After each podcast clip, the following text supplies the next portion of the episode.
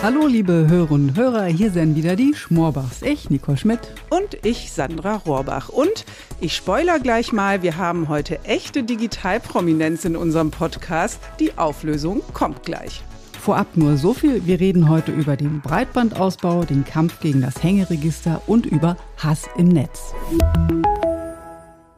Seit einem guten Jahr ist die Ampelkoalition im Amt. Die drei Regierungsparteien haben ihrem gemeinsamen Projekt den Titel Fortschrittskoalition gegeben. Und klar, Digitalisierung findet da nicht mehr nur im Kleingedruckten statt, sondern steht ganz oben auf der Tagesordnung. Damit diese Tagesordnung dann in die Tat umgesetzt wird, braucht es auch die entsprechenden Macherinnen und Macher aus der Digitalpolitik. Und wir freuen uns, dass wir heute eine wichtige Macherin auf diesem Gebiet bei uns haben, denn unser heutiger Gast ist die Vorsitzende des Digitalausschusses im Deutschen Bundestag, Tabea Rössner. Herzlich willkommen, Frau Rössner. Ja, vielen Dank für die Einladung. Ja, der Jahreswechsel ist vorüber. Die Bundesregierung seit einem guten Jahr im Amt. Was sind denn die wichtigsten digitalen Themen, die sich der Digitalausschuss in diesem Jahr auf die Fahnen geschrieben hat? Oh, es gibt so viele Themen, die wir äh, beackern werden. Und wenn wir mal zu, äh, zurückschauen in das vergangene Jahr, das Jahr war ja vor allen Dingen von Krisen geprägt und überlagert. Und es gab ja auch erstmal so die Zuständigkeits Zuweisungen in den unterschiedlichen Ministerien. Und jetzt wollen wir uns aber tatsächlich dem Modernisierungsversprechen aus dem Koalitionsvertrag äh, widmen, da anknüpfen, was im Koalitionsvertrag ja auch schon alles aufgenommen wurde, aber auch dann in der Digitalstrategie, mit der wir leider ja auch ein bisschen Zeit vertan haben. Das heißt, wir müssen jetzt tatsächlich loslegen, ähm, einmal die, äh, die Leuchtturmprojekte der Digitalstrategie vorrangig äh, voranzubringen und ähm, ja, den Koalitionsvertrag tatsächlich umzusetzen. Das ist einmal der Gigabit-Ausbau, das ist auch die Verwaltungsdigitalisierung, dazu gehört natürlich natürlich auch die digitale Identität. Da müssen wir wirklich jetzt vorankommen äh, mit der Registermodernisierung. Äh, die Datenstrategie, das Dateninstitut ähm, und für mich ganz wichtig auch das ähm, Thema Nachhaltigkeit und Transparenz der öffentlichen Verwaltung. Und in all diesen Bereichen brauchen wir natürlich erstmal gute Analysen, äh, schlüssige Handlungsempfehlungen und dann natürlich auch Mut und Tempo bei der Umsetzung. Dazu kommt dann noch die Umsetzung des Digital Services Acts. Ähm, wir müssen ja den nationalen äh, Digital Coordinator benennen. Ähm, das wird äh, wichtig sein. Und dann kommt von der europäischen Ebene ja auch noch einiges auf uns zu mit dem AI Act und dem Data Act und anderem. Äh, Thema Chatkontrolle äh, werden wir sicherlich auch noch weiter diskutieren. Also es wird nicht langweilig und ähm, was mir aber vor allen Dingen wichtig ist, ist auch ähm, eine gute Zusammenarbeit im Ausschuss. Wir haben eine gute kooperative Zusammenarbeit auch mit der Opposition. Was mir aber vor allen Dingen auch wichtig ist, ist, dass die Zivilgesellschaft da mitgenommen wird ähm, und auch was die Transparenz insgesamt äh, der Arbeit des Ausschusses angeht. Da ist noch ein bisschen Luft nach oben und da würde ich mich im neuen Jahr auch deutlich für einsetzen. Also das klingt, als ob Ihr Schreibtisch zum Brechen voll ist. Sie, gleichzeitig klingen Sie auch nach ganz viel Tatendrang. Wo Sie eben schon den Ausschuss nochmal angesprochen haben, würde uns interessieren, wie würden Sie denn Ihre Rolle als Vorsitzende des Digitalausschusses beschreiben? Sehen Sie sich da auch als so eine Art Sparringspartnerin für den Digitalminister Wissing? Naja, das BMDV oder äh, Wissing äh, soll ja diese koordinierende Funktion innerhalb der Bundesregierung einnehmen und so als Treiber für die Digitalisierung agieren. Und auf Parlamentsebene sehe ich ähm, meine Rolle als Ausschussvorsitzende und auch den Ausschuss genau in dieser Funktion auf Parlamentsebene. Das heißt also, wir arbeiten sehr intensiv auch mit dem BMDV ähm, zusammen, ähm, das die koordinierende Rolle übernimmt, aber eben auch mit den anderen Ministerien. Wir laden die regelmäßig äh, ein, die unterschiedlichen äh, Ministerien, also entweder Ministerinnen Minister, aber auch die Staatssekretäre sind bei uns äh, äh, dauernd zu Gast äh, und diese koordinierende Rolle auch im Hinblick auf die Zusammenarbeit mit den anderen Ausschüssen ist mir ganz wichtig. Ähm, wir sind ja jetzt ein federführender Ausschuss, das war vorher nicht äh, so. Ähm, aber viele Bereiche der Digitalisierung finden aber in anderen Sektoren, in anderen Ressorts äh, statt, äh, ob es Energie, Verkehr, Inneres, Wirtschaft, äh, Klimaschutz, Gesundheit, äh, Bildung, Wissenschaft und so weiter angeht. Das heißt also, diese Querschnittsfunktion hat auch der Ausschuss. Da sehe ich ähm, uns auch in der Pflicht und ähm, ja, manche Themen werden ja auch innerhalb äh, der Bundesregierung kontrovers diskutiert. Die für diese Diskussion führen wir natürlich auch mit den unterschiedlichen Interessen aus den anderen Ausschüssen, wenn wir zum Beispiel an das Thema Chatkontrolle denken. Kommen wir zunächst erstmal auf ein anderes kontroverses Thema und eines unserer Lieblingsthemen hier äh, beim Telekom-Netz Podcast. Das ist der Breitbandausbau. Das sind die Netze. Es ist ja in Deutschland schon fast, sage ich jetzt mal, ein Reflex, über die Netze zu klagen. Äh, dabei haben ja 90 Prozent der Haushalte in Deutschland inzwischen schon einen Breitbandanschluss. Und die äh, Telekommunikationsbranche hat ja auch versprochen, 50 Milliarden Euro zu investieren äh, bis 2030. Wie nimmt die Politik das wahr? Also ich stimme erstmal zu, dass in den vergangenen Jahren tatsächlich einiges auch vorangebracht worden ist äh, und das vielleicht im öffentlichen Bewusstsein noch nicht so angekommen ist. Und natürlich ist es äh, super und äh, begrüßenswert, wenn der Investitionswille der Wirtschaft auch so hoch ist, die 50 Milliarden dann auch tatsächlich umzusetzen. Und ähm, es ist ein, denke ich, guter Weg. Das Tempo ist hoch. Ähm, wir haben ambitionierte Ziele, zum Beispiel 2030 flächendeckend Glasfaser zur Verfügung zu stellen. Aber man muss natürlich auch sagen, wenn 90 Prozent der Haushalte Breitband haben, dann haben 10 Prozent es nicht.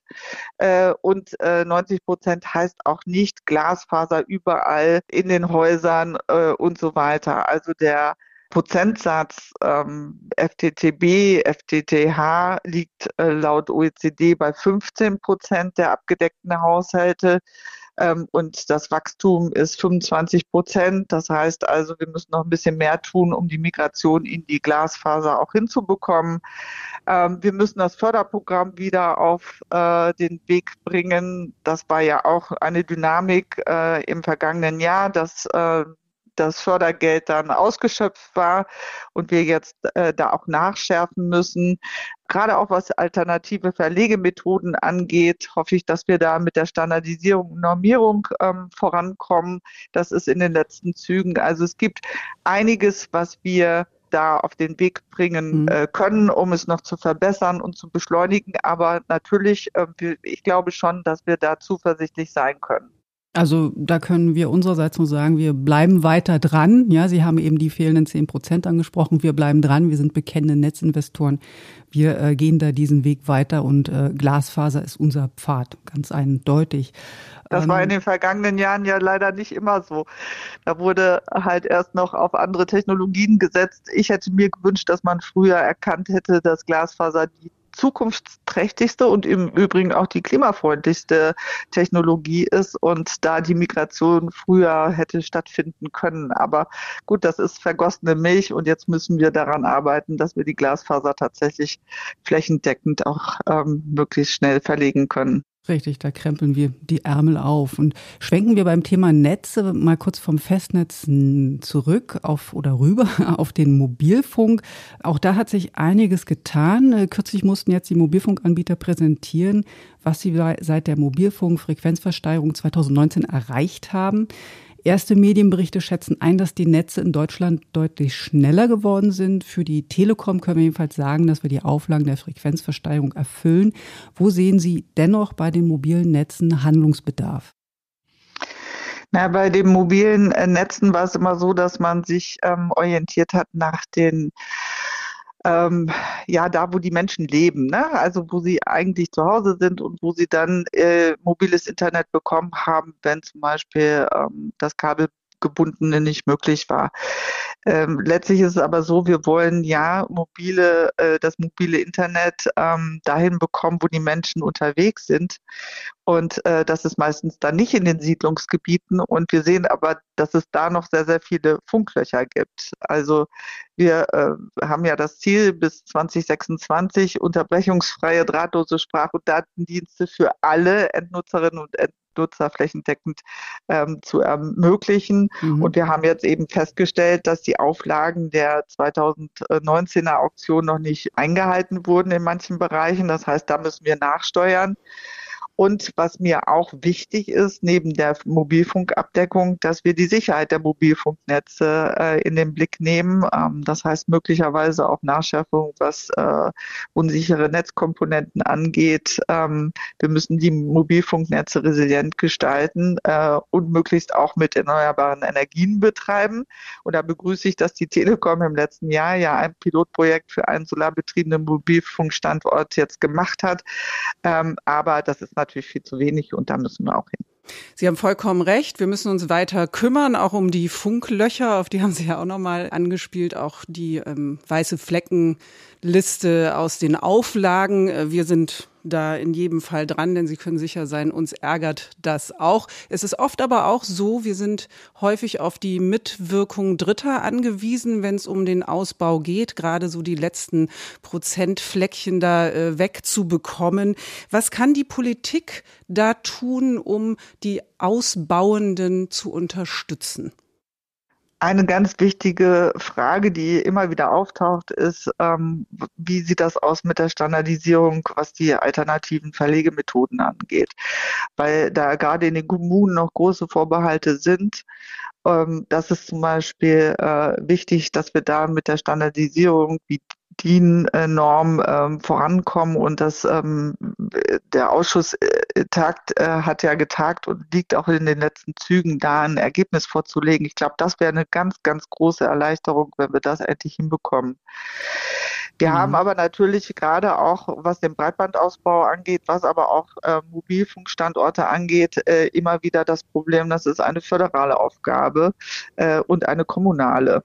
Also die Ausweisung zum Beispiel von Standorten, das liegt in der Kompetenz der Kommunen. Da ähm, hoffen wir, dass wir äh, ja insgesamt mit den Ländern zusammen auch das Bewusstsein nochmal schaffen, dass es wichtig ist, dass der Ausbau vorankommt. Ähm, und äh, mir wäre zum Beispiel wichtig, dass äh, Neubaugebiete grundsätzlich verpflichtend Glasfaser äh, bekommen, dass die von Anfang an da mitverlegt werden. Ähm, das wäre schon ein großer Fortschritt, glaube ich. Da müssen wir auch schauen, ob man da gesetzlich möglicherweise noch ähm, nachregulieren kann. Sie haben auf jeden Fall das richtige Schlagwort genannt. Das ist Zusammenarbeit und Partnerschaften. Ähm, die brauchen wir tatsächlich, um da vorwärts zu kommen.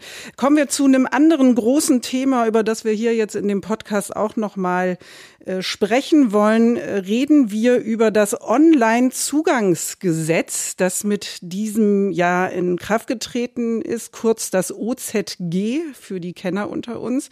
Alle Services und Dienstleistungen von Bund, Ländern und Kommunen soll jetzt für die Bürgerinnen online verfügbar gemacht werden. Ja, genau. Also die Idee war, vom Antrag auf den Kindergartenplatz über die Beantragung vom neuen Personalausweis bis hin zur Hundesteueranmeldung ähm, einfach alles online anzubieten. Das wären 575 Services, die zu digitalisieren sind und das dann alles für jeden auf einen Klick zu präsentieren. Da hinkt Deutschland noch ein wenig in der Zeitplanung ähm, hinterher. Also das Hängeregister in den Amtsstuben ist leider noch nicht ganz ausgemistet und abgeschafft. Es gibt viele verschiedene Gründe dafür. Äh, Frau Rössner, wo stehen wir denn jetzt da beim Online-Zugangsgesetz? Wie ist da Ihre Sicht drauf?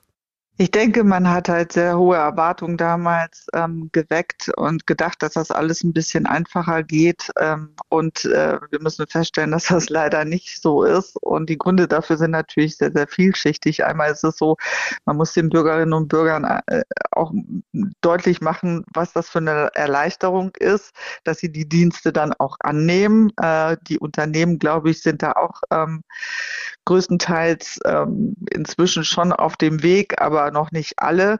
Wichtig ist, ähm, dass wir tatsächlich die ähm, digitalen Identitäten voranbringen. Das ist, glaube ich, ganz, ganz wichtig. Ähm, die Registermodernisierung ähm, muss angegangen werden. Wir müssen das OZG 2.0 auf den Weg bringen, um das nachzusteuern. Also manche Sachen funktionieren ja schon. Es sind jetzt 33 äh, Services, glaube ich, die äh, bis Ende des Jahres 2022 ähm, eingeführt werden konnten.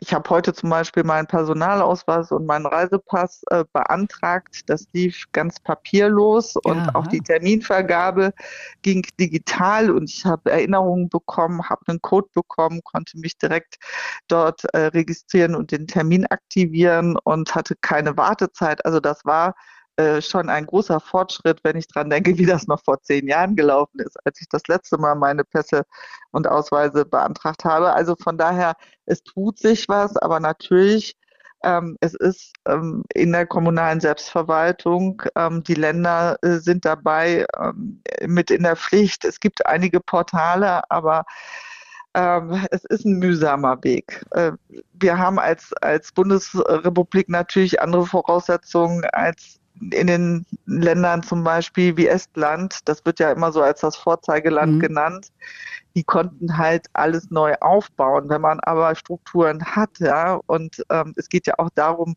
nicht nur das Frontend zu digitalisieren, sondern auch das Backend. Das heißt, die ganzen Verwaltungsprozesse in der Verwaltung. Es nützt ja nichts, wenn ich äh, digitale Dienste anbiete, dann aber hinten raus das alles wieder ausdrucke und von einem Stapel zum nächsten wandern lasse. Also die ganzen Prozesse müssen digitalisiert werden und das ist schon ein gewaltiger Aufwand. Ich hoffe, dass wir da tatsächlich auch weiterkommen. Ja, das ist natürlich im äh, Föderalismus dann nochmal äh, doppelt schwieriger, weil jeder seinen eigenen Ansatz gefunden hat. Also noch eine wobei, wobei man sagen muss, wir haben ja eine Anhörung gemacht zu den digitalen Identitäten. Da ist ja auch in den vergangenen Jahren erstmal ein äh, in die falsche Richtung marschiert worden, obwohl wir eigentlich ein Instrument haben, das funktioniert. Ne? Äh, man hat halt mit der Wallet-Lösung äh, eine neue Lösung ähm, auf den Weg bringen wollen und dabei ist der Personalausweis eigentlich in seiner Form, das hat die Anhörung auch gezeigt, bietet er die Möglichkeiten. Ähm, das muss man dann aber auch publik machen, dass die Leute einmal sehen, dass es funktioniert und dass es eben auch einfach funktioniert und welchen Nutzen es auch mit sich bringt und dann auch mehr Dienste dafür zum Beispiel zu äh, bereitstellen. Ne? Dann nutzen ähm, wir doch gleich mal diesen Podcast und geben einen Aufruf an die Hörerinnen und Hörer raus. Bitte Leute, nutzt euren elektronischen Personalausweis. Das ist eine echt clevere Geschichte. Das ist es, in der Tat.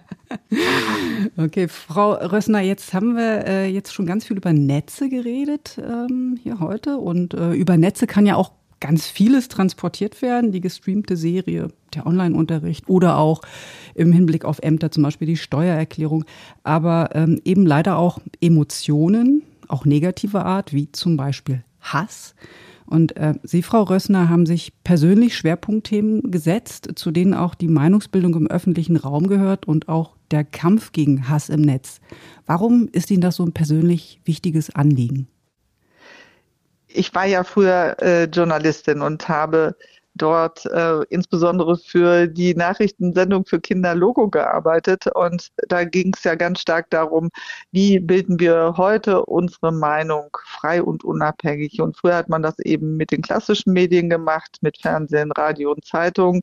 Und heute verlagert sich das halt immer stärker ins Netz auch gerade auf den Plattformen.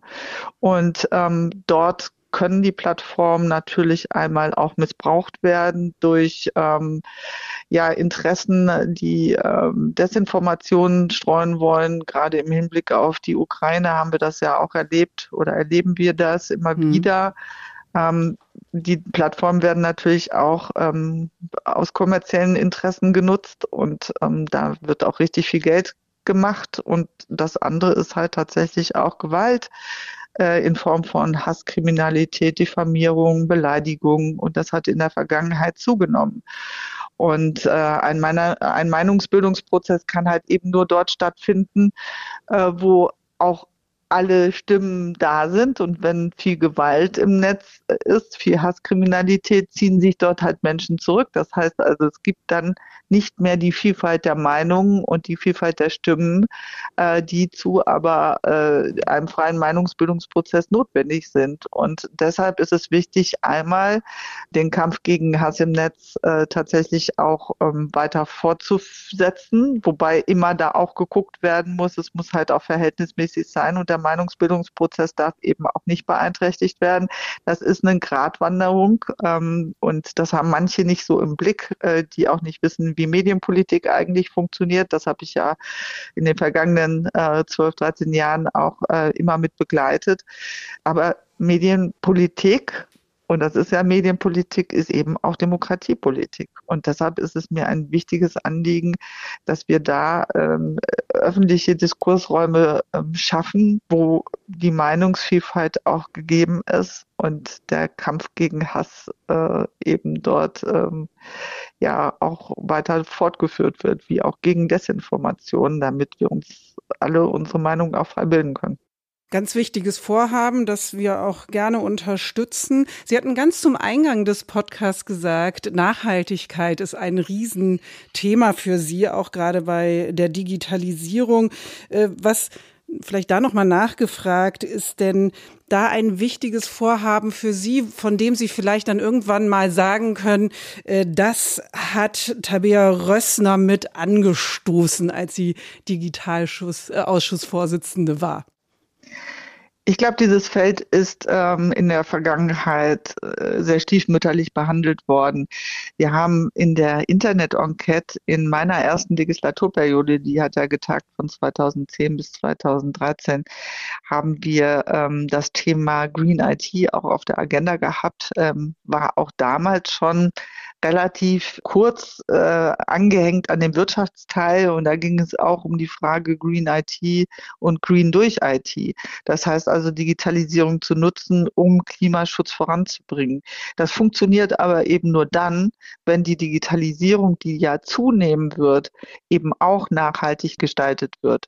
Und ähm, dem müssen wir uns ganz vehement ähm, widmen. Wir müssen die Nachhaltigkeit schon bei der Softwareentwicklung, bei den Programmiererinnen und Programmierern mit im Blick haben, bei der Ausbildung sozusagen, dass man eben auch nachhaltig programmiert, die Geräte auch nachhaltig auf den Weg bringt. Und ein Herzensanliegen ist mir in dem Fall auch das Recht auf Reparatur, damit wir unsere Endgeräte deutlich länger nutzen können. Heute ist es ja allgemein so, nach zwei Jahren sind sie abgeschrieben und mhm. ähm, dann äh, schafft man sich neue Geräte an. Das sind aber alles Ressourcen, die da auch drin sind. Und ich habe einen Bekannten, der nutzt seinen Laptop seit über 20 Jahren. Das funktioniert immer noch gut. Das ist aber ein Informatiker, der kann das natürlich auch alles wahrscheinlich äh, noch besser dann einrichten. Ich aber würde sagen, damit ist er einer der Rekordhalter, oder? naja, ich hatte auch einen Laptop zehn Jahre lang. Also es geht äh, schon, äh, die Geräte auch länger zu nutzen. Aber die Anreize sind im Moment natürlich da, dass man sich immer schnell neue Geräte anschafft. Aber ähm, das wäre für mich, glaube ich, ähm, ein ganz großer Erfolg, wenn wir das hinkriegen, dass wir tatsächlich die Nachhaltigkeit sowohl bei Hardware als auch bei Software und bei den Netzen auch ähm, stärker äh, ja, mit auf den Weg bringen. Wir lernen auf jeden Fall, Frau Rössner, nach dem, was Sie uns jetzt hier geschildert haben, dass Wünsche, Visionen und Beharrlichkeit, also was ganz klassisch analoges, auch ähm, aus dem Feld der Digitalisierung nicht wegzudenken ist. Ne? Also im Netz und in den virtuellen Räumen müssen wir aufpassen, wie wir miteinander umgehen, auf unsere Werte achten, wie wir unsere Gesellschaft schützen, vielleicht auch mal ein Gebrauchtgerät benutzen. Also all diese Dinge ähm, haben Sie uns schöne Eindrücke und Impulse hier in diesem Podcast mitgegeben. Vielen, vielen Dank dafür. Wir bedanken uns für diesen Besuch bei uns heute und auch für Ihre Tatkraft äh, in der digitalpolitischen Arbeit und den ja, Kampf, Kampf, gegen die Hängeregister. genau. Und ich danke Ihnen ganz herzlich für die Begleitung, weil das ist ja auch wichtig, dass äh, wir nicht nur eine gute Politik äh, auf den Weg bringen wollen oder machen wollen, sondern dass sie eben dann auch begleitet wird und die Öffentlichkeit davon erfährt. Also insofern tun Sie ja auch Ihren Beitrag, äh, leisten Sie Ihren Beitrag zum Thema Meinungsbildung. Ja, vielen Dank, Frau Rösner. Und liebe Hörerinnen und Hörer, äh, das war's für heute. Der nächste Digitalpolitik-Podcast folgt und bis dahin bleibt dem Kanal treu und hört so lange bei unseren Kolleginnen Steffi Halle und Georg von Wagner rein. Damit sagen wir Tschüss, eure Schmorbachs, Nicole Schmidt und Sandra Rohrbach.